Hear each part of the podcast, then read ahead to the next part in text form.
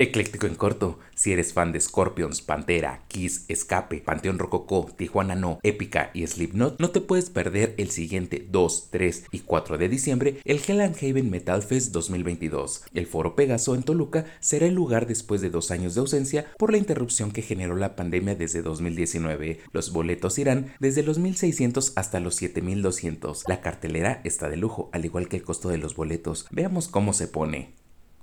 Por si te lo perdiste, este 30 de octubre cambia el horario y aún no hay una decisión definitiva para su cancelación. Pero ¿sabías que hay estados que no cambian su horario? Como Sonora, que tiene su horario homologado con Arizona y Quintana Roo, principalmente por un tema enérgico y así aprovechar la luz del Caribe. Pero además existen municipios que no cambian su horario en la zona fronteriza en los estados de Baja California, Chihuahua, Coahuila y Nuevo León. Vaya, vaya, veamos qué tanto tardan en decidir si cancelan o no el cambio de horario.